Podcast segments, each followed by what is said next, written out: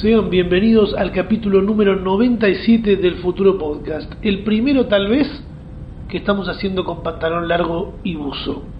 Estoy exagerando igual, yo no ¿Estás, tengo exagerando con el buzo? Yo sí tengo pantalón largo. Que no, Ah, había, no había pasado en otros episodios, eso es verdad. No, buzo no, hoy no, pero Buzo a- no. ayer y antes de ayer sí. Sí, tuve un poquito de buzo, porque es lindo tener buzo también. El, el clima podcast se va a llamar ahora. Eh, no, pero justo 21, porque estábamos debatiendo acá con Ulises, ¿cómo arrancamos este podcast? Porque no, no tenemos algo ahí que nos haya marcado tanto la semana como para arrancar hablando de eso, pero cuando me puse a ver la fecha era 21 de marzo. Era 21 de marzo, claro. No, pasa que son las 3 de la tarde, casi las 4. Nosotros estamos acostumbrados a grabar un poquito más tarde. Yo como buen cristiano que soy, me desperté a la una del mediodía. Me desayuné una cosita, estuve una hora en TikTok como siempre. Y cuando me di cuenta estábamos acá sentados con Ulises hablando. ¿Cómo estás, Uli? ¿Bien? ¿Cómo estás? Yo también tuve que poner la clave en TikTok que cuando paso más de 40 minutos. Entonces hoy ya estuve más de 40 minutos en TikTok. Eh, después Mierda, de ¿qué eso va a hacer el resto del día? me pide una contraseña que no es que no la sé y está escondida y entonces no la puedo usar más, pero es un pequeño recordatorio de, che, no pasaron 10 minutos. Sabé que no pasaron Hace 10 un rato. minutos, nada más. Eh, pero sí, estamos acá. Me desperté, también desayuné un poco, me asomé a Animal Crossing, un juego que estoy jugando hace muchísimo tiempo, que hace mucho que no juego tanto, pero dije, tengo que volver, tengo que asomarme, porque sé que está por pasar algo. Porque Animal ¿Un show de Travis Scott? ¿Cómo? ¿Un show de Travis Scott? ¿O qué va? No, no, no va a haber Travis Scott, es un poco más chico lo que está pasando, pero Animal Crossing es un juego que salió con el mejor timing del mundo, tal vez, ideal, Sí. el 20 de marzo del año pasado, ¿no? El Ah. mismo día que salió un decreto que decía, chicos, mejor nos quedamos todos adentro, toda la situación que ya es de público conocimiento a esta altura, estamos hablando de un año de la pandemia barra cuarentena, entonces ese día salía el juego, ideal para salir afuera, charlar con amigos, ir a levantar unas frutas, todas muy boludeces que alguien hubiera dicho eso, anda a hacerlo en un juego de Facebook. A esta altura era un poco más necesario, un poco más cuidado. Y el 20, el 21 en realidad pues estuve todo un día dudando si lo quería o no, la verdad no vale la pena, bueno, todo eso. Eh, empecé a jugar y me encontré con la opción de podés mandar cartas en Animal Crossing a cualquiera de tus vecinos del juego, que son personajes del juego, entonces medio no tiene sentido, a tus Sí. amigos de forma online y les podés mandar frutas, buenísimo, bárbaro, o a vos mismo en el futuro te podés mandar una carta. Me gusta. Entonces dije, "Sh, me manda una carta, escúchame. Bueno, ¿cuándo crees que llegue esta carta? Vas al correo, ¿no? Pagas un... Te hacen pagar la carta. Animal Crossing está lleno de estas cosas que te hacen todo un poquito más, un poquito más denso, pero un poquito más real. Entonces no es que hay un menú. Vas con un chabón, le decís quiero mandar una carta, le pagas la estampilla, no sé qué. Bueno, quiero que le llegue a Uli en un año le puse un tema de otoño porque estaban en oferta ahí los temas de otoño. Digo, bueno, pongo ahí un tema de otoño medio marrón. Y me y hoy me asomo, ya en un Animal Crossing ya más del futuro, ya con mis ojotas, mi riñonera, ahí voy. Tengo una carta nueva, abro, querido Uli del futuro. Y me llega una carta, ¿no? Que, que no es tan genial tampoco. Como yo dije, bajar las expectativas, ¿no? Porque tampoco es que hace un año tengas tantas ganas de escribir, tampoco es que es tan cómodo escribir en una pantalla, todo eso. Día ¿Qué 2 de, decía? día 2 de cuarentena total obligatoria. Espero que estés bien en el futuro. Acá hay muchos vivos de Instagram y hacemos lo que podemos desde casa. Cuídate y disfruta salir afuera. Carita feliz de Uli del pasado. Día 2.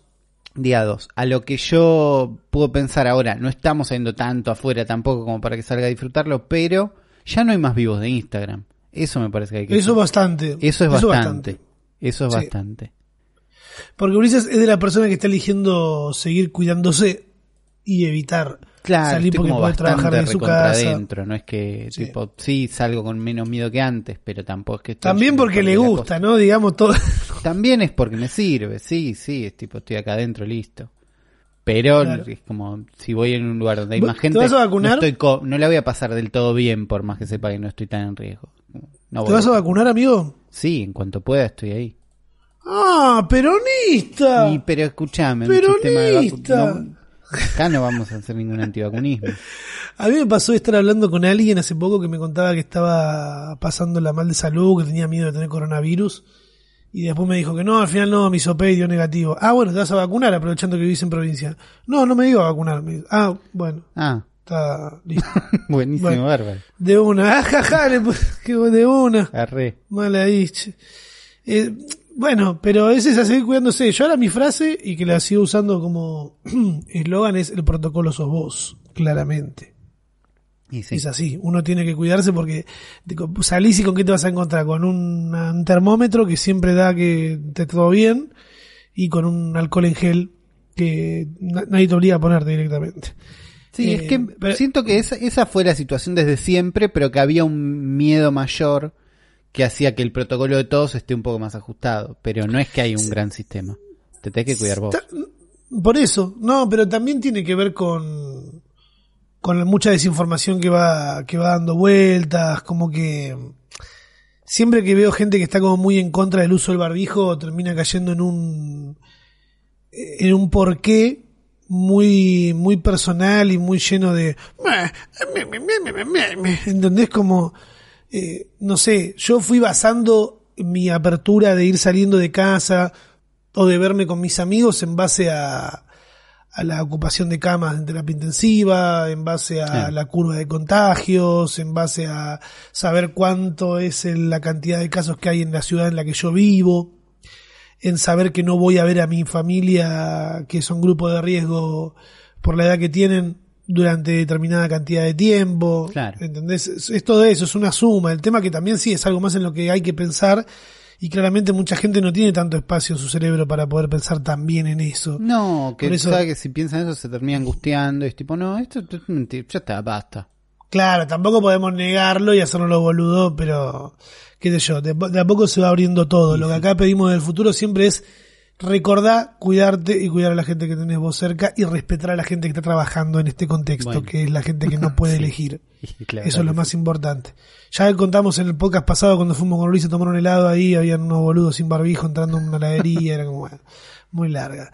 Yo esta semana dije voy a probar cosas nuevas y me hice una, ¿viste las tortas? De la exquisita, todas esas tortas que vienen en una bolsa que pones huevo, leche y manteca y sale una torta. Un bizcochuelo, normal. Bizcochuelo Lo del, hice pe- del, del- de caja, digamos. Lo hice pero sin huevos. O sea, Es el nivel 2. Hablé mal de la torta por atrás, ¿viste? la hice sin, sin agregarle ni huevo, ni manteca, ni leche. Le puse agua nada más. Pero era, era la, era la forma oficial o estabas vos medio hacker diciendo, yo no, le No, pongo yo porque huevo"? me, me- me desperté hacker. ¿Te obvio. despertaste hacker o, o sin ganas de ir a comprar? Yo en un momento me, me mal Sí. con los videos de Treeline, que es un, un español que es hermano de ocho, que es otro que son iguales, tienen la misma cara, eh, que hacen videos. Y este Treeline siempre habló de curiosidades y de boludeces que, viste, Sí. eh, estos son siete cosas que no sabías de internet. La número seis te va a dejar con la boca abierta. Claro, bueno, eh, eran ese tipo, eran ese tipo de videos que te los comés como galletitas. Sí. Y me acuerdo que en uno hablaba de estas, de estos bizcochuelos instantáneos y de que en un principio lo habían hecho solo a base de agua, que vos le agregabas agua y salió un bizcochuelo hermoso. Después dijeron como que la gente no quería eh, hacerlos porque no sentían que estaban cocinando, que Claro, eran era, de- era no demasiado trucha la fama que le hacía que sea solo agua.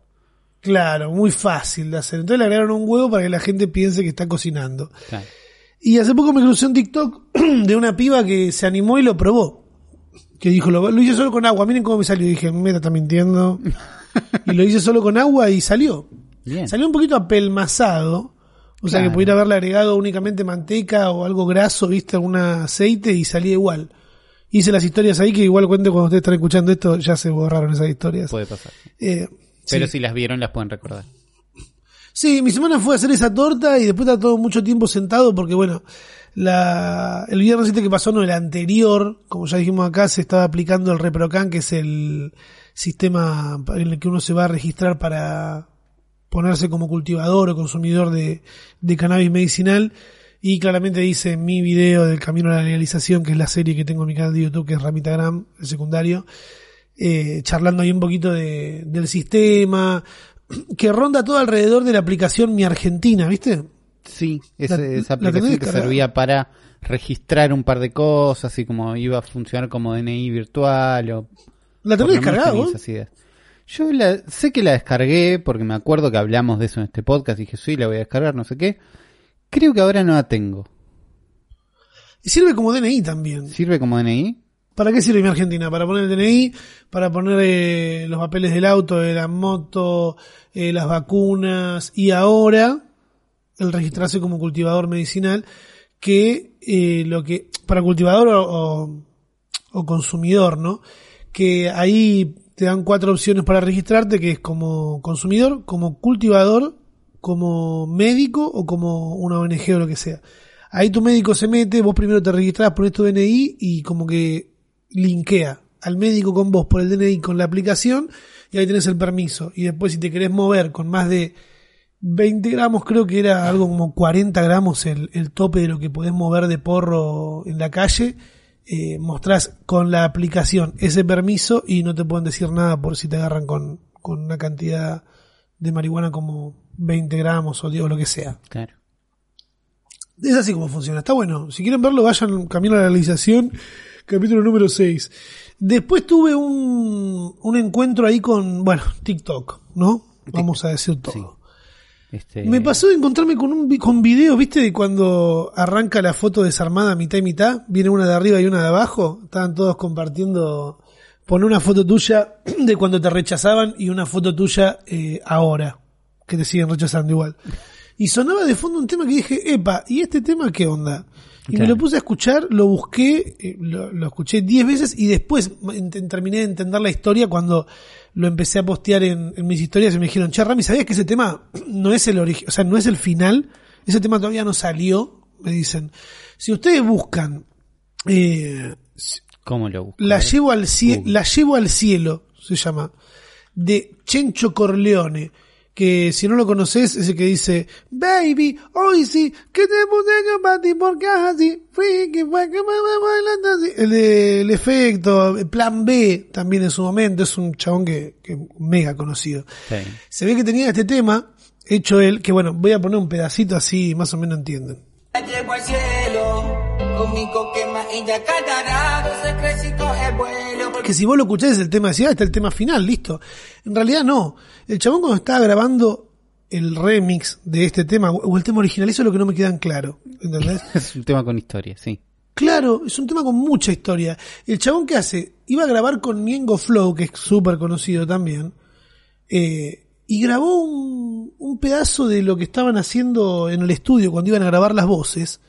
Alguien toma, ¿qué es esto? Mirá, suena así de Instagram, subido a Instagram desde el celular. yo siempre la llevo al cielo. Está en el estudio. Quema ella cada rato, se crece y coge Ese- vuelo. Porque yo no la celo. ¿Eso es el original? O sea, eso es, eso es lo más oficial que hay. Lo que subió el creador de la canción grabando a Niengo Flow en el estudio con un chabón sentado al lado como pasando la letra con el productor para ver cómo es que van a encarar el tema, ¿entendés? Ok. No llega a salir el tema. Esto es de octubre de 2019. Alguien agarra eso, le mete atrás una base y tiene esto. Y cuando estamos en el cuarto, no tengo que decir. 3 millones de reproducciones, ¿entendés? Y tenés el tema de golpe. Boom. yo yo estoy viendo uno que tiene 26 ¿Eh? millones. ¿Cómo, Uli? Estoy viendo uno que tiene 26 millones. Sí, yo estoy escuchando uno que tiene 3 millones, en Spotify está subido como un remix también, se ve que lo agarró un productor y, y lo subió así nomás, pero lo jodido que es tener que andar teniendo cuidado con lo que mostrás o lo que no mostrás, ¿viste? Pero Sobre todo también cuando es parte de- de una construcción, cuando es parte de, un- de un- de algo que vos vas a usar. podemos decir que Chencho Corleone se regaló subiendo esto tan específico adentro de un estudio que se escucha, mira, Y cuando bien. estamos en el cuarto, no tengo que decirle solita rompe hielo. se regaló un poco. Sí. O, Ah, no- o nos ahí- regaló ese pedazo también. Eso como, de golpe eso, no es que se regaló, pero eso ya no es del todo de él. Que es lo que pasa con todo lo que hace. Claro, pero hay que ver si eso fue una elección o fue un algo que pasó, porque por Para mí ejemplo, fue algo que pasó. No, no había un... Digo, una elección. Se claro. le escapó. Se escapó. A, difer- a diferencia, por ejemplo, de eh, El Elegante, que hoy es el artista argentino del momento, lejos, y siempre muchos de los temas que sube él, el mismo en la descripción de los videos de YouTube tenías la capela para bajarte y hacer el remix que vos quieras. Eso, Entonces, es, eso es lo que, lo que primero me, me gustó del elegante, que todos los temas tienen eso abajo y dije, claro, está un paso adelante, ya sabe que alguien va a tratar de hacer un, claro.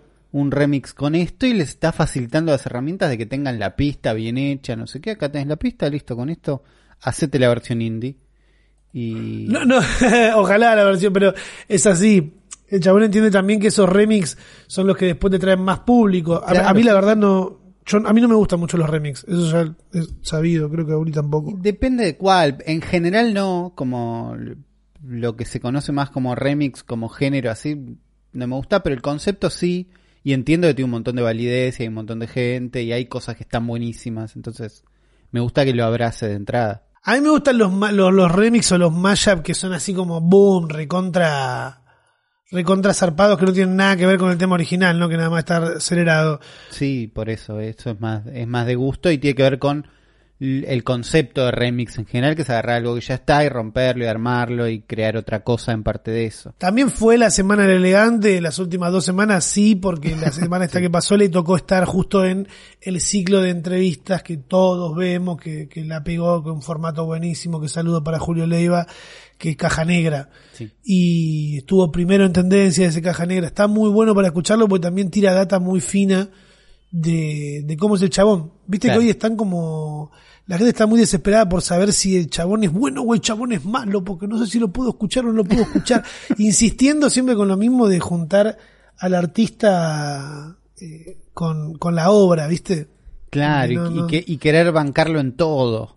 ¿Entendés? Es Claro, tipo, escuchalo y listo. me lo puedo tatuar o no, y no sé si lo puedes tatuar, pero escuchalo si te gustó el tema.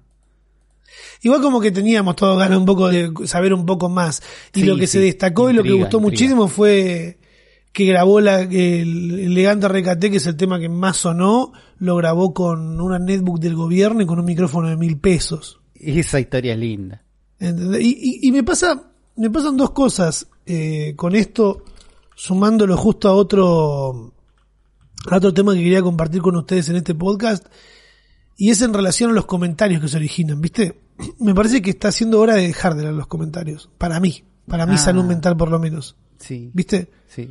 Porque Philo News es un, es un medio digital que la gente va a buscar informarse y que obviamente el público va a ser súper amplio porque capaz que caíste por una nota y terminás leyendo otra cosa que no es de tu agrado. Son bastante grandes, tienen como mucha llegada. Sí, sí, la hicieron re bien porque no había otro medio así haciendo las cosas tan prolijo y es cuestión de... Todo esto es como dicen en el Minecraft, ¿no? Mi- no, en Minecraft no. En la- el mundo de las criptomonedas, minar, ir haciendo. Y esta gente la fue haciendo de a poco y ellos ya tienen un, un, un formato, un público armado. El tema es cuando lees los comentarios, boludo, te deprimís. ¿Entendés? Porque la- la- el, el nivel de odio al pobre que hay Claro. es zarpado. Es muy grande el odio al pobre que hay.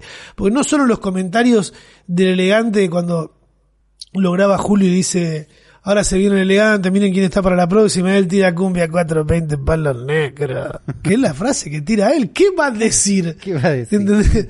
Oh, gracias, Julio. Y ya un par diciendo, eh, este flashó. ¿Qué flashó, boludo? Dijo nada más su frase de Power Ranger, boludo. Como el Mitty Forty, ¿cómo se dice? ¿Cómo es? Tigre colmillo de sable, sí, cada uno decía en qué Sí. se iba a transformar, ya está. Bueno, el, el elegante dice cumbia 420 palonero, boom, y de golpe saltan parlantes de autos y empieza a cantar sus canciones. Eh, mismo lo que pasó con, con hubo, una explo- hubo algo muy, muy, no, eh, muy bueno no, ¿cómo ves la palabra? Pasó algo muy fuerte en Rafael Calzada, cerca de, de donde vivimos toda la vida nosotros, Uri, por la zona sur. Sí. Me cruzo con un tuit, creo que fue a la mañana, y dije, wow, tiene muy pocos likes este tuit. O sea, muy pocos likes o muy poca interacción en general. Está medio fresco. Fresquísimo. Que dice así. Vecino, un vecino discutió con otro por la poda de un árbol. Luego de discutir, le disparó en la cabeza e hirió a un tercer vecino de dos tiros en la pierna. La policía llegó, esto sigue escalando. La policía llegó y encontró al asesino golpeando una garrafa con un hacha. Mucho. el momento de la explosión. Le dejamos el tweet, eh, no podemos mostrarles tweet por audio. Le dejamos el tweet en el futuropodcast.com, que es nuestra guía, donde van a encontrar todos los links e imágenes de la boludez que estamos hablando. Pero lo, lo gracioso de esto, y mm, que yo banco, es que en este momento la cámara estaba en las manos de alguien que no titubeó, ¿entendés? Que no, que justo movió cuando alguien estaba por pegarle la piña, o que se ve bien clara la explosión a una distancia de una cuadra aproximadamente. Sí. El tema es que es el lunfardo que usa este pibe, ¿entendés? Que es el nuestro, boludo. Que- boludez, boludo. Escuchalo, Uli. Ahí explota. ¡Amigo!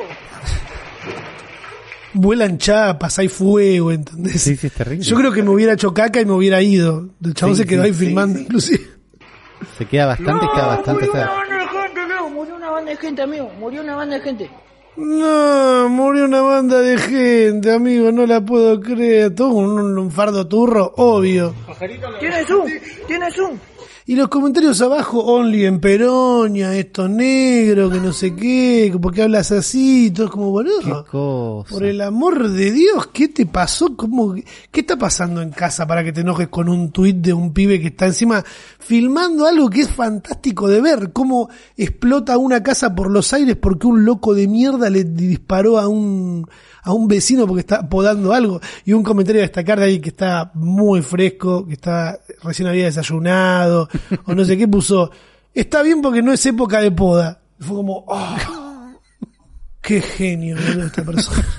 Alguien, como- alguien que no perdió, no se le fue el ojo por nada, ¿entendés? Ni por los Y tiros, no, ni no, por se la quedó en lo primero. La- ni por la cobertura periodística que hizo el joven, sino que dijo, fue a la raíz del problema. Y dijo, no es época de poda. ¿Cómo te va a molestar porque alguien usa determinadas palabras como, no sé, boludo, murió banda de gente, guacho, ¿qué? Pero está filmando para él.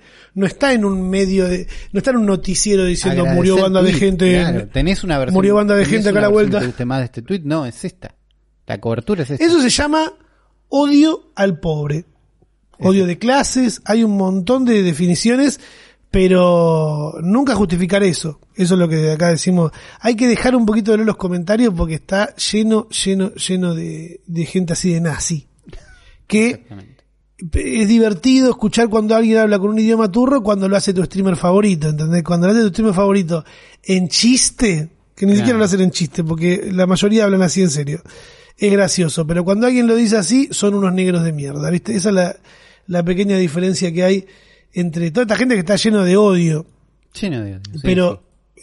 eh, también es, es Twitter, ¿entendés? Es como que También es obvio Twi- que te vas a encontrar Twitter lleva, lleva para ese lugar casi siempre y la, la sección de comentarios y más de todo lo que es de noticias, todo lo que es medio periodístico y va para allá siempre.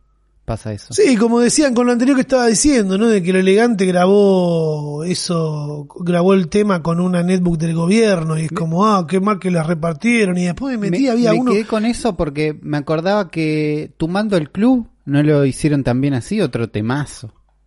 También seguro, pero es que ahí te das cuenta quiénes son las personas que están grabando las canciones. Y cuando Bueno, haces ese y- análisis y la y ves, diferencia que hace que esas personas tengan una herramienta, por más netbook Claro. que sea, por más chiquita que sea, permitió que exista tu mando. O sea, ¿vos te gustaría vivir en un mundo donde tu mando del club no existe y donde el tema del elegante tampoco? y, la, verdad que no, Uli, ¿qué querés Y que te bueno, diga? ¿Sabes cuál es el tema? Que si lo analizás a fondo ahí terminás viendo la frustración de un montón que tienen todas las herramientas porque han tenido la suerte de tenerlas y es como, ¿qué? Y estos negros encima graban con esto, ¿entendés? Es como que es parar la pelota de un, rat, un segundo y ver quiénes son los que están bardeando a quién y por qué lo están haciendo. claro. Porque es esa la única lógica. Es como, ¿qué te molesta? ¿Que tengan la herramienta? O sea, no... Que no la usen para estudiar y que la use. Es como, sí o sí la tenés que usar para estudiar y si no, tenés que tener plata para poder hacer música, tenés que tener plata para poder jugar un... Hace poco veía un tweet también, a ver si lo encuentro, que decía como, no, yo tenía la netbook del gobierno y está, estuvo buena, no sé qué, pero en realidad la terminaba usando más para jugar al Sims y ver Breaking Bad, que no sé si era el objetivo. Y me parece que sí era el objetivo también. El objetivo era que conectes con, con, con la tecnología. Claro, de- usarla. de era sí también la usaba para jugar al Sims y ver Breaking Bad en clase de geografía creo que no era el objetivo inicial de la política pública un poco me parece que sí eh, que, que puedas experimentar un poco más, me parece que era la idea, y viendo estos temas que son un éxito, te das cuenta que tenían, nada, que cumplían una función bárbara. Además, mirá con qué poco te sacaron un éxito así. Hay gente que tiene que irse a Miami a también es grabar. ejemplo, un, un micrófono de mil pesos es tipo, es lo que hay, pero se puede, si tienes una buena idea se puede. Cuando hay talento, hay talento, es así de corta. Y ese talento a veces es empujado por eh, aplicaciones, por ejemplo, eh, TikTok, que hoy se convirtió en una herramienta que, no, no sé si justo una herramienta, pero algo que puede ayudar mucho a un, a un músico. Qué locura, ¿no? Un músico, sí. Que- Un artista. Que directamente sea la aplicación que, que transó bien con la música y no con vamos a banear toda la música que uses porque no se puede. A ver, cuando se vuelve tendencia en TikTok un audio que, de una canción, esa canción después de golpe levantan reproducciones en absolutamente todos lados. Yo soy nuevo en TikTok, pero la producción nos pasó una página que se llama talkboard.com donde te muestran todos los temas que están siendo tendencia en TikTok. O sea, si vos vas y te fijas cuál es el tema que es tendencia y vas a tu TikTok y haces un video comiendo un sándwich de milanesa con ese tema de fondo, es muy probable que termine teniendo más reproducciones. Claro, es, es una de las estrategias de las que la gente va adivinando, porque si bien es muy probable que sea así, nadie está del todo seguro. Hace poco vi un TikTok que habla de eso, nadie está del todo seguro cómo funciona ese algoritmo, pero una de las cosas que hay un consenso que más o menos parecerían ser así es que si usas una canción súper popular, hay más chance de que la gente lo vea. Y en esta web puedo decir, uy, estas canciones no solo les está yendo bien, sino que si mi video tiene esa canción, y probablemente le vaya bien también. Sí, yo desde la, desde la, partiendo de la base de que veo un tema, veo un TikTok, me gustó el tema, digo, a ver, voy al audio y veo todos los que hay ahí, entonces si vos ya estás ahí es como que te estás asegurando un par de reproducciones más. Yo me, me empecé a encontrar en TikTok con gente que, o sea, me aparece un TikTok a mí, ¿no? Recomendado Sí. en explorar, no sé qué, que me parece, uy, buenísimo, tiene un montón de visualizaciones, es claramente súper popular.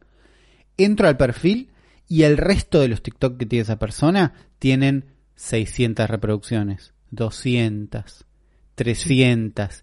Y el único, y de golpe tiene uno que tiene tipo 70.000. Ese de 70.000 es el que está repitiendo el éxito. ¿Entendés? Está volviendo a hacer el mismo chiste que hizo o está haciendo una continuación del chiste que hizo en el que tuvo éxito. Entonces hay gente que se queda para mí como atrapada en un chiste y es como la única forma de que le vaya bien es con eso que hizo la primera vez que le fue bien y todo lo distinto que quieran hacer no le suele funcionar. Vi varias cuentas así, que quedan como atrapadas. Y porque ahí te das cuenta en qué es lo que estás buscando en TikTok. Eh, hacerse viral.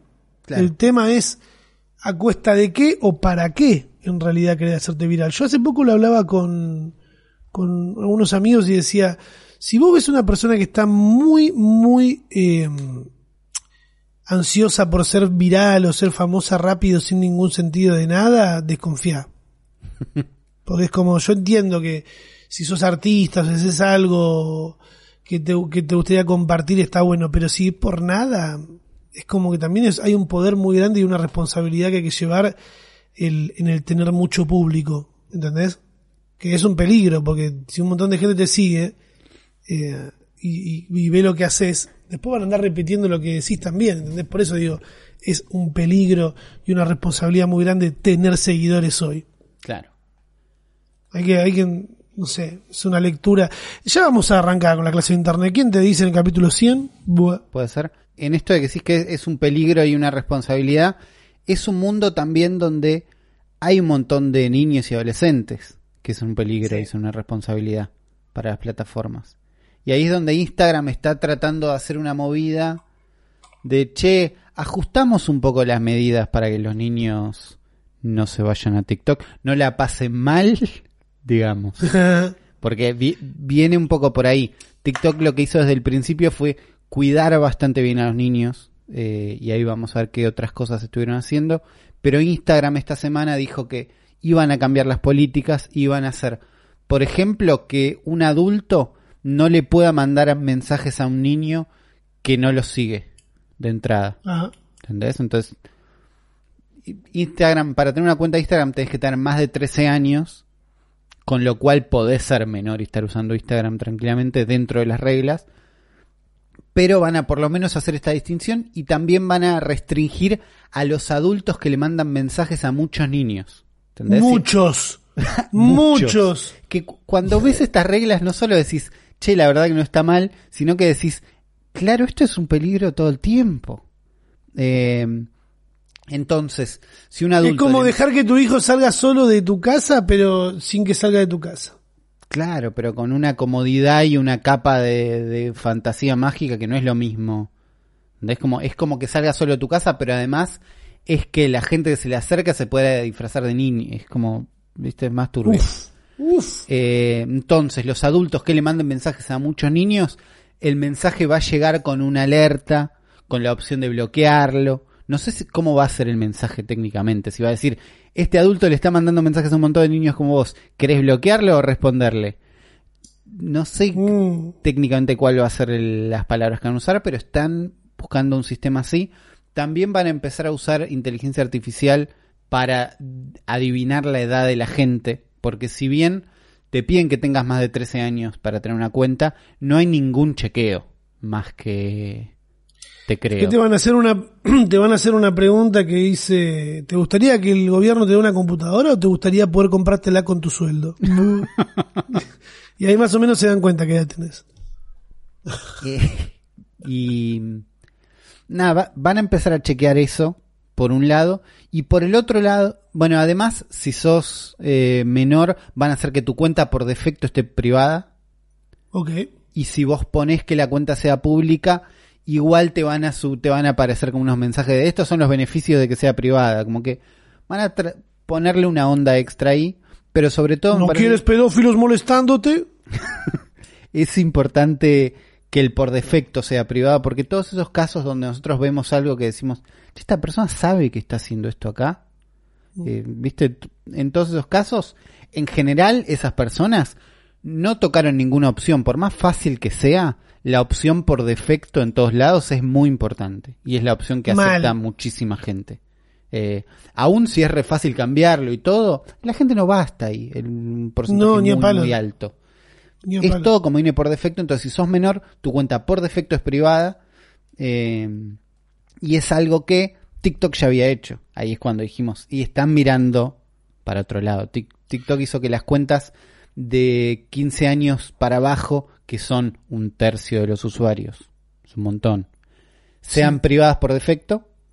eh, que los usuarios de 13 a 15, que son como los menores, no puedan usar las opciones de, de dúo o de Stitch para pegar un TikTok como para responder a otro TikTok pegado. Sí. De entrada no lo pueden usar. Eh, si tenés 16 y 17 podés, pero de entrada solo lo podés hacer con amigos. Entonces tiene como unas restricciones que parece que atentan con la parte de ser viral y no sé qué, pero hacen que no estés interactuando con adultos, con gente desconocida. Eh, me parece que está bien de entrada que hagan todas estas cosas. Y por otro lado, la misma semana Facebook de forma privada, como a sus grupos internos, pero no es un secreto tampoco, dijeron que están trabajando en construir una versión de Instagram para menores de 13 Mm. para que los menores de 13 puedan acercarse a la plataforma de forma Para que segura. los pedófilos no tengan que andar haciéndose tantos perfiles truchos. o sea, de forma te segura directamente con ese los listo. padres. Es rarísimo. O sea, están lidiando con la gente horrible en Instagram, en el lado de si Es mayor de 13. necesario que si so- es necesario que si sos menor de 13 tengas una maldita red social. No es, ne- no es necesario. Primero no es, Es un debate que se merece la humanidad, boludo, directamente. No es necesario. No sé qué tan fa- cómo es el mundo de tener menos de 13 años hoy. Ni, ni de ser padre de un niño, niño de menos de ¿Vos te 13 acordás años lo que era tener 13 años cuando nosotros, cuando nosotros teníamos 13 años? ¿En qué, en qué año, en qué grado estábamos cuando teníamos 13 años? No sé, pero era ir al ciber, era jugar al, al counter, era hablar en MSN con otras personas. Bueno, sí, era un peligro. Bueno, imagínate si no, no decían, no, papá Ramita dice que no vas a tener MSN. Es una... Amigo, ¿te acordás cuando, cuando, le, cuando habíamos hecho un perfil trucho para molestar a un amigo, un amigo nuestro? O sea, era ¿Qué, edad- qué edad teníamos? Teníamos más o menos de 13 y 15, boludo. Bueno, que nos hicimos un perfil para eh, hacerle creer a un amigo nuestro que se iba a encontrar con una piba, boludo, y no se encontró con nadie. tranquilamente podríamos haber sido nosotros unos viejos pedófilos haciendo Sí. que se encuentre, Sí, ¿entendés? sí. Por eso, está. No sé cómo es el tema de tenés menos de 13, tenés que tener una red social. Idealmente me parece que no, pero me imagino que queda en el lado de cada padre madre cómo lo resolvés. Pero no me gusta que Facebook esté tratando de hacer una versión de Instagram para nenes más chicos, porque esto quiere decir que quieren que esos pibes ya estén en Instagram desde antes de tener 13, para Y que sí. cuando crezcan no se vayan y no pase lo que pasó en Facebook, que es los viejos se quedaron, los jóvenes nunca entraron. ¿Entendés? Como se te va la generación. Parece que... Yo me pregunto los viejos cómo, compra- cómo vamos a hacer nosotros ahora en 10 años, ¿entendés? No, y ¿Cómo? si nos basamos en lo que estuvo pasando en los últimos años, es así, aparece una plataforma nueva, nosotros no entramos y nos quedamos tipo en Twitter, ponele, en Twitter están los viejos, y en TikTok están los viejos, y en Instagram están los viejos, y los niños están en otra plataforma nueva. Eso es en general lo que viene pasando. Fíjate que TikTok, si bien está llegando a un nivel de masividad que nosotros que dijimos que no íbamos a entrar, entramos, ¿no? Entonces está entrando un montón de gente. Pasó un año de la cuarentena. Eh, ¿Qué estaba pasando hace un año? El, el- el meme era, eh, yo seré un pelotudo, pero no me bajé TikTok. Claro. ¿Entendés? Y ahora qué pasó, estamos todos. Bueno, eh, va pasando eso, se van como pasando de generaciones, es lo que pasó con Facebook, es lo que puede estar pasando por Instagram y por eso tienen, tienen este miedo. Y por eso están diciendo, quiero a los más chicos, que tienen menos de 12, no importa, resolveme, ármenme algo. Traeme a los nenes. Es prioridad número uno. Entonces, no sé. eh, es un tema como más complicado el tema de si los niños tienen que estar o no, pero no me gusta que Facebook los esté persiguiendo. Más que nada. eso. Ok. Me, me, me parece bien. Y hablando de niños, justo esta semana fue el caso de Maya, que no estuve muy atento, la verdad, pero se había perdido una niña que parece que no se perdió, se la llevó una persona que se encuentra ahora eh, detenida y por toda la gente que compartió, eh, una persona la, la encontró, denunció y al toque era ella, todo bien. Eh, pero ahí es donde entran también en juego las cámaras de reconocimiento facial, ¿viste? Claro.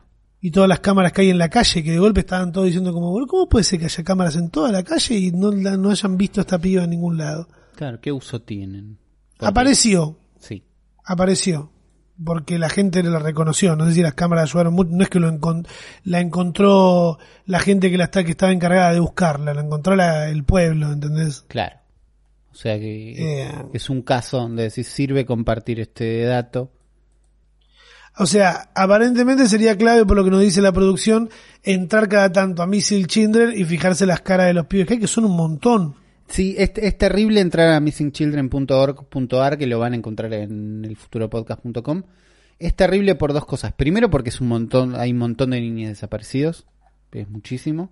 Y por otro lado, lo que destaca la producción. Imagínate el presupuesto que tienen, que hace 11 años que no actualizan el sitio y no tiene versión mobile. Y cuando ves el sitio, te das cuenta. No. Mal, es viejísimo. que, que está hecho como se puede y es el mismo hace 10 años y esto es que no hay un presupuesto, que no hay nadie, en- nada. Nada. También pasó, me acuerdo lo que vi en medio del debate, era cuando ahí apareció la, la niña, ¿cómo era el nombre? Maya. Maya. Eh, le llegaron ahí una, en el noticiero estaban mostrando bolsas de McDonald's para Maya, no sé qué, y hay gente que decía pensar que estas nenas son las que las, que las echan cuando van a pedir a, a McDonald's, pero McDonald's no tiene nada que ver ahí, son los empleados que estaban queriendo tener Si una son, atención. claro, no sé. son los empleados ayudando, di- diciendo, bueno, le llevamos esto, está todo bien. Si es la marca diciendo, vamos a ayudar a esta niña, hombre, son unos caretas de mierda. Es, es esa la, la distinción. Por otro lado, les recordamos que ustedes pueden comunicarse con nosotros a través del hashtag El Futuro Podcast en Twitter, porque no tenemos ninguna red social, no estamos en, en ningún lado como El Futuro Podcast, como arroba El Futuro Podcast. Y ahí vemos qué tienen para decir, como dice Rulala. Rulala es el nombre. Dice, eh, los estamos escuchando desde Brest, Francia. Ay, perdón, para presumir que está en Francia, la puta madre. En el, en el año 2016, aguante Bandcamp, dice, mi hija dice, ¿se ríe Ramita o mala palabra? Ay, ¿qué dice esto? No entiendo. ¿Se ríe Ramita o mala? o- me imagino que la pregunta es como, ¿se ríe Ramita o putea Ramita? ¿En relación a qué? No, no, no, no termino de entender a qué. Eh, Pero abajo nos dice, aparte, bueno, un saludo para tu hija, no un sé. saludo para. sí. Pe- Pero dice, un tema para hablar, ¿qué opina el argentino de la vasectomía? Dios, esta persona nos está, quiere, nos está confundiendo, tenemos que hacer un podcast aparte solo para esta persona. Solamente para esta Ca- persona. Cambia con las generaciones, merci, tira, pero anda a cagar, habla en español, vos sos argentino. De la vasectomía, la verdad que yo la estuve pensando un montón, no te voy a mentir, no, no está en mis planes tener hijos y espero que mi vieja no esté escuchando este podcast, pero no creo que, que, que, que vaya a tener hijos. No, sí, qué sé yo, igual, la vasectomía está, está bien, qué sé yo, habría que, los que hacérsela, los que no. Sí, es, No un, sé. es un tema que se va instalando, que está como más cerca, que me imagino que va a cambiar con las generaciones. En lo que es Argentina, siento que nadie habla de esto igual. No, me crucé un post eh, esta semana también. Pasa que también hay todo un tema. No se puede hacer nada en internet, no se puede hablar de nada. Porque la gente se va a enojar justo cuando tienen que ver temas con, con sexualidad, con género, viste, con, eh, te hiciste una vasectomía que quiere que te aplaudamos todo, que lo andás mostrando, que anda, ¿entendés? Es como, No, pero, Eh, pero sí está, me parece, cambiando la idea de desde que éramos chicos y de vasectomía era, no, decidiste para siempre una locura que es no tener nunca más hijos, y ahora es, es una operación, le resolvés al toque y Ah, podés ir para atrás sí. y para adelante. Sí, son nada. reversibles la vasectomía, en determina- depende cómo te la aplican eso. Pero se puede. Pero busquen, Digo, no capaz es que, ustedes no quieren tener hijos, boludo, se ahorran un montón de cosas. Igual lo importante es que la vasectomía no te protege del HIV ni de las enfermedades de transmisión sexual. Obviamente. Así que siempre hay que usar forro. Y si esa persona no quiere usar forro, te levantás y te vas. Eh, Tucson Yea nos, Tucson Yea nos dice, pregunta para Ramita YouTuber, ¿te paga igual, mejor o peor una visualización de los que tenemos YouTube Premium? Como creador de contenido rinde ese modelo. ¿No lo estuvimos hablando en el capítulo Lo anterior? hablamos en Ahí el está, capítulo dice- anterior. Él sí, escuchó el capítulo dice anterior y, y repregunta. Me parece. No sé, Rey. No, no. A vos no, te sé. hacen diferencia. No, no te, no te, nadie te explica. A vos te pagan. Sí, a mí me dan unos números que en realidad la cantidad de gente que, de dinero que me llega por la gente que tiene YouTube Premium y me ve, no representa nada en comparación a la cantidad de gente que, que no, que no tiene el Premium y me ve Está bien. en menos, de- en menos del 10%. Pero eso imagínate. no es, no es porque a vos no te convenga, sino porque a nivel YouTube gigante es el 5% de usuarios nada más los que pagan. La- claro, la verdad no tengo idea. En el podcast anterior estuvimos un buen rato debatiendo en base a eso, en lo que Ulises cree que eh, la gente que paga por el servicio ayuda más a los creadores y yo sostengo que eh, te da mucho más dinero a la gente que no paga por ese servicio. Claro. Porque sería como un montito fijo que vos pagás a repartirse entre todo lo que reproducís en lugar de que haya un pequeño monto direccionado específicamente por cada reproducción que haces. Entonces, esa es mi lógica. Si hay alguien que trabaja en eso o trabajó en eso y nos puede ayudar, Sirve. hashtag el futuro podcast, eh, lo leeremos en la próxima. Claro. ¿Qué dice acá? Camilanesas, Cami Palablis. Dice, eh, con 27 años y un manejo más o menos bueno de la tecnología, me hackearon la clave del home banking mientras intentaba vender por Marketplace. Mm, vos también, mirá, no te vas a vender, eh. es como meterse a vender en el tren. Les tiro un tema para las clases de internet. No pasar nunca ningún código que te llegue por MSDN. No, obvio. Claro. No, No, bueno, pero, pero- algo que nosotros vemos y decimos no obvio, que es no pasar ningún código que te llegue por SMS en nombre del banco, nunca, y ya explicamos por qué, cualquier, eh, por ejemplo, esta chica estaba como convencida de que, eh, nada, se, se, se- se lo comió, pasó, entonces no es tan Sí. obvio como creíamos, pero sí, es un sistema de autenticación de dos pasos, se usa muchas veces, que es para chequear que sos vos, vamos a mandar un mensaje al teléfono que dijiste que era tuyo con un que tenés en la código. mano. Ese código es para identificar que sos vos, entonces nunca eh, tenés que pasarle ese código a nadie que te lo pida, Claro. Eh, sea con el banco, sea con, con cualquier otro sistema, el mail usa, puede usar un sistema parecido. Eh, como No, tampoco... Me encanta porque los bancos medio que... se- Después comunicanos, Cami. Perdón por decir que era obvio lo que se te escapó, pero después comunicanos cómo te ayudó el banco a resolver eso. Que me da mucha intriga si el banco Bueno, te ayuda sí, o medio que se abre de patas. Eso también, es- eso también hay que ver qué pasa, pero sí, hay un montón de cosas que son obvias y para mí lo, lo más importante es estar como medio alerta, sobre todo si estás vendiendo, sobre todo si estás eh, vendiendo en Marketplace, de que si crees que no te va a pasar nunca nada y tenés más chance. Tenés como que estar un poco atento. eh, y prestar atención y recordar que el banco nunca te va a pedir la contraseña eh, por, por otro lado, aparte. eh, ni ninguna otra persona va a necesitar que le mandes ese código secreto, ese código para vos. Y si vos lo pediste, si vos no lo pediste, desconfía. Mm, Gracias Ulises por todo ese esa aclaración. Mira lo que tengo que me acaban me acabo de dar cuenta. ¿Ya escucharon la versión de indie del elegante que es la que estábamos buscando? Acá la tenés, te la dejamos en el futuropodcast.com. Es muy bueno. Es como me hace acordar el momento en el que mayapearon Oasis con Green Day, ¿te acordás? Sí, un poco. Me acuerdo de esa época, me acuerdo de varios mashups así. Eh, pero es buenísimo, funciona porque el tema de Elegante funciona, el tema de También Pala funciona y eh, Elegante se encargó de dejar la pista separada. Eso se lo tenemos que agradecer. Nicol- Nicolás nos dice, el hashtag del futuro podcast, mucho texto, perdón. Bien, bueno, arranca pidiendo disculpas porque sabe que me va a hacer leer y que me va a explotar el cerebro. Hace tiempo que vivo en Brasil y acá funciona un método de transferencia bancaria entre distintos bancos que se llama PIX. Básicamente son transferidas sin impuestos en el momento, o sea, es bien fácil, gratis, entre comillas, a lo que voy, sigue el hilo. Tenés que registrar tus datos personales y después compartiendo cada dato podés dar una cuenta diferente.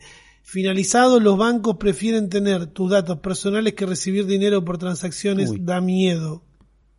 Eh, sé que allá funcionan algo como alias o algo que son como todos los bancos.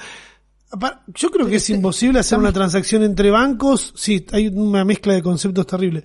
Claro. Eh, El Creo que es imposible es- hacer una transferencia entre bancos sin que quede registrada en ningún lado. No sé por qué.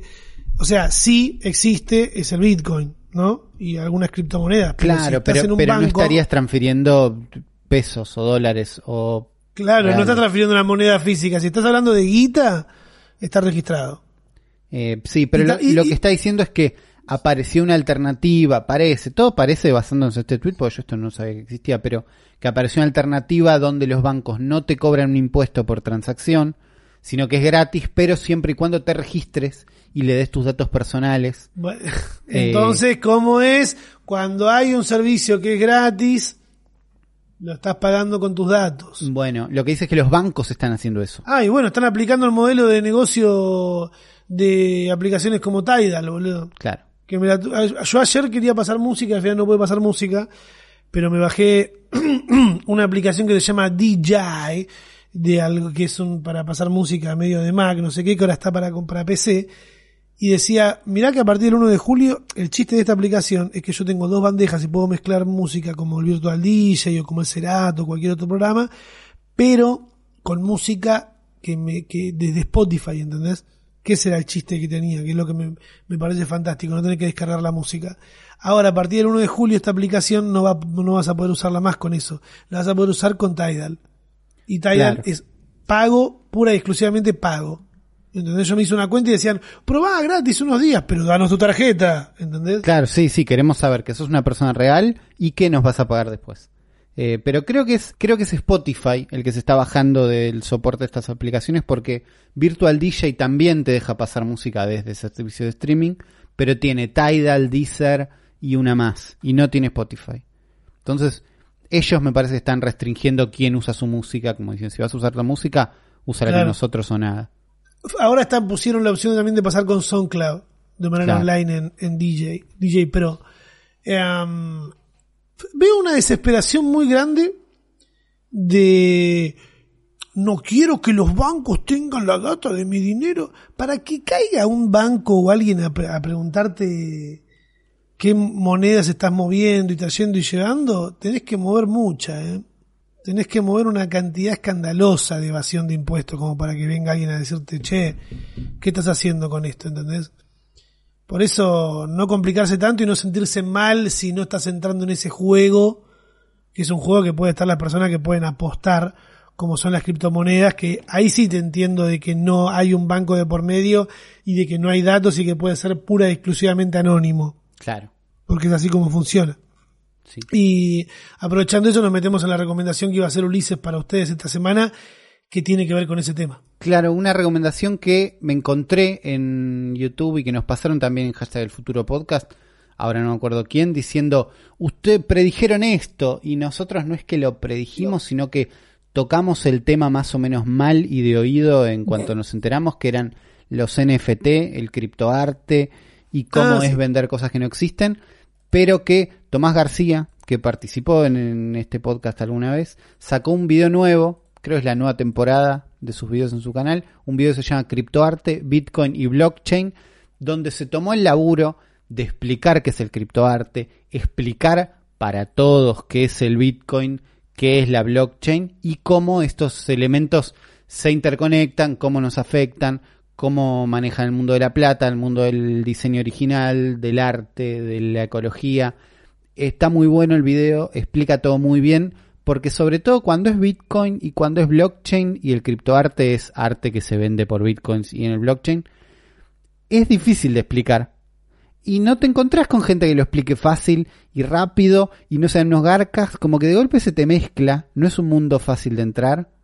Entonces, Y no porque siempre, pero es que siempre que vos escuchás hablar de, de bitcoins o de, de cualquier cosa que sea relacionada a esto, siempre se arranca desde el lado de llenarse de guita y cuando alguien viene a hablarte de un negocio porque sí, es como, siempre uno está acostumbrado a desconfiar.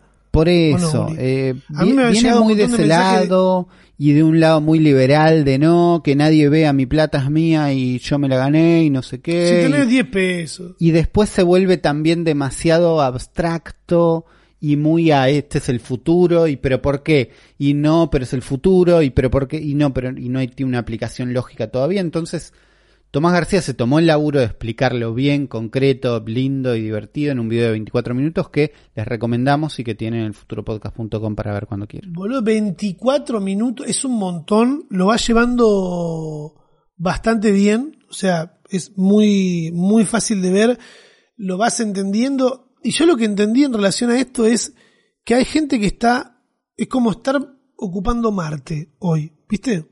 Es como ir copando lugares que en un futuro no tan lejano van a tener mucha importancia en el mundo real, en el mundo tangible que somos nosotros, cómo se está combinando con Internet. O sea, de golpe había un montón de gente que no estaba en Internet, que no estaba digitalizada, que no estaba en el mundo de redes, que no consumían cosas de YouTube, ni veía plataformas de streaming, ni nada de eso. Hace un año, se- no, no puedo decir se duplicó, se triplicó o hablar de porcentajes, pero empezó a aparecer un montón de gente en Internet, que Sí. antes no estaba. Entonces, todo esto de comprar eh, arte digital. Com- comprar co- originales también sería. Claro, lo- comprar lo que- originales. También no tiene que ver después con cómo va a ir mutando Internet al punto en el que la reproducción de ciertas cosas pueden llegar a hacerle ganar dinero a la persona que es la dueña de eso. ¿Entendés? Claro, eh, todo el camino que va por ese lado es interesante y se toca un poco con lo que hablábamos antes de pagarle directamente a la gente, pero al estar también atado al Bitcoin y hacer algo falopa medio nuevo, hay muchísima gente. Yo prefiero, por ejemplo, que esto de criptoarte, Bitcoin y blockchain me lo explique un artista que un emprendedor. Es más ese, esa es la diferencia. Claro. ¿no? Es, eh, es por ahí. Sin, Tomás García lo explicó perfecto. Yo lo único que sabía hasta ahora del Bitcoin era el espacio que ocupa en Internet y de cómo minar Bitcoin, que tenía que comprarte una computadora y ponerla a laburar. En cambio, el otro que escucho son gente analizando el mercado, pura y exclusivamente, ¿viste? Tipo, esto se vende, mira, yo compré un Bitcoin de tanto y ahora vale esto, y pero después no vale nada, ¿y cuándo lo vendes? Y basta. Claro, no, contame es un una, poco es más, una tecnología contame- mucho más interesante que apunta a otras cosas. Algo que me gustó también del video de Tomás García es que habla de que nosotros nos acostumbramos, ya entendimos la idea de que las cosas que están en Internet no son originales. Todo se puede copiar y duplicar y no hay ningún problema con eso. Y, el criptoarte lo que viene a traer es, son conceptos más bien viejos o del, del viejo mundo, de que el arte es uno solo y hay un original. Y Yo siento que Internet va a cambiar, o sea, existe un Internet, que es el que todos vemos, que es de las redes, de, de YouTube, de las cositas, lo divertido. Y después siento que hay como un Internet nuevo, o un Internet distinto y mucho más, que se está armando mucho más sólido, ¿entendés? Y mucho más desde, desde el pueblo, desde la gente directamente, que tiene el conocimiento para poder llevarlo adelante. Porque toda la gente que está detrás de esto son gente que sabe mucho de programación y de, y de cómo armar estas redes, ¿o no, Uli? Sí, sí, y es que, es que la base de Internet y la base de esto son redes de computadoras. Entonces es, es la Claro. conexión directa entre partes, entre sitios. Cuando vos te conectabas a un sitio, era la computadora de alguien o la computadora que estaba en algún lugar. Y con el tiempo nos fuimos agrupando mucho en, eh, en servicios, en plataformas, ¿no? Y todo lo Claro. que fue la, la web 2 o lo que es la web 2.0 son plataformas. Es, vamos todos a Facebook y desde ahí nos charlamos, vamos todos a Twitter, todos a Instagram y desde ahí adentro nos quedamos, pero el resto de la Internet sigue existiendo, sigue creciendo y van pasando cosas interesantes. Eh, ¿Vos que entonces, sentís que va, No hay que olvidarse que Internet es mucho más grande que las tres plataformas que consumimos. Claro. ¿Vos que sentís que para qué lado va a ir? ¿Para un lado apocalíptico, en el que otras grandes corporaciones que de golpe perdieron el control de cómo interactúa la gente vayan a destruir esas redes? ¿O sentís que van a migrar todo lo que son los bancos y las corporaciones a ese nuevo Internet, a ese Internet más, eh, no quiero decir pirata, porque no es pirata, más hacker, más... eh, Eh, yo- texto. Yo creo que el Internet hacker, podemos decirlo Internet hacker, va, va a crecer mucho más, pero no, no creo que las grandes corporaciones vengan a atacarlo tanto como que el Internet hacker va a tener que defenderse para existir nada más, porque la gran mayoría va a seguir siendo corporaciones. No vamos, no nos estamos alejando de un modelo de que es todo de Facebook, que esta semana se No, cayó y pero nos dimos no. cuenta.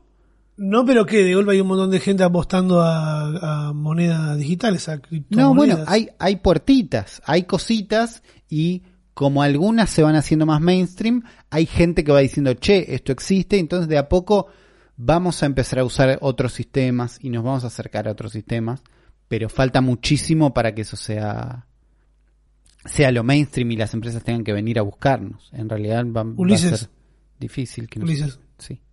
¿Vos decís que falta muchísimo?